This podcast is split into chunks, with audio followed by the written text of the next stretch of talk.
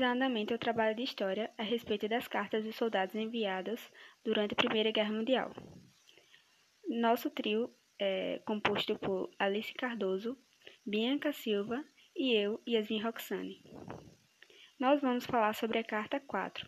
A Carta 4 foi escrita pelo sargento-mor da companhia, George Shipley, que nasceu no dia 18 de agosto de 1878. Ele estava em Galípoli, na Turquia, em novembro de 1915. Nesse período ocorria a Batalha de Dardanelos, onde forças britânicas, francesas, australianas e neozelandesas desembarcaram em Galípoli numa tentativa de invasão da Turquia e captura do Estreito de Dardanelos.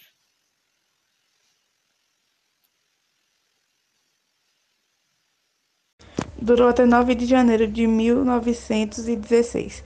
Porém, todos os esforços vieram abaixo, gerando muitas perdas e mortes para ambos os lados.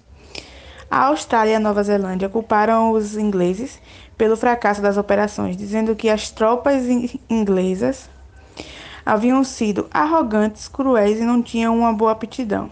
A carta está destinada para um amigo do escritório de Shipley, chamado Nick.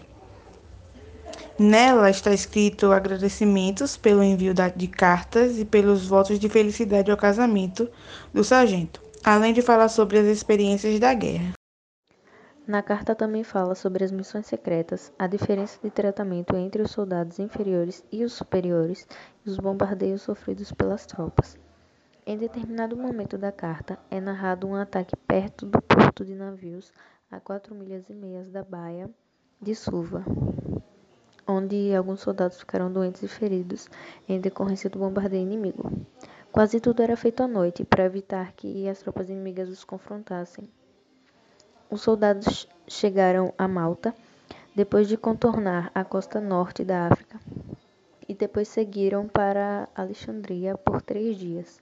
Então foram até Port Said e passaram um dia por lá, recebendo ordens para navegar e logo descobriram que estavam partindo para Galipoli.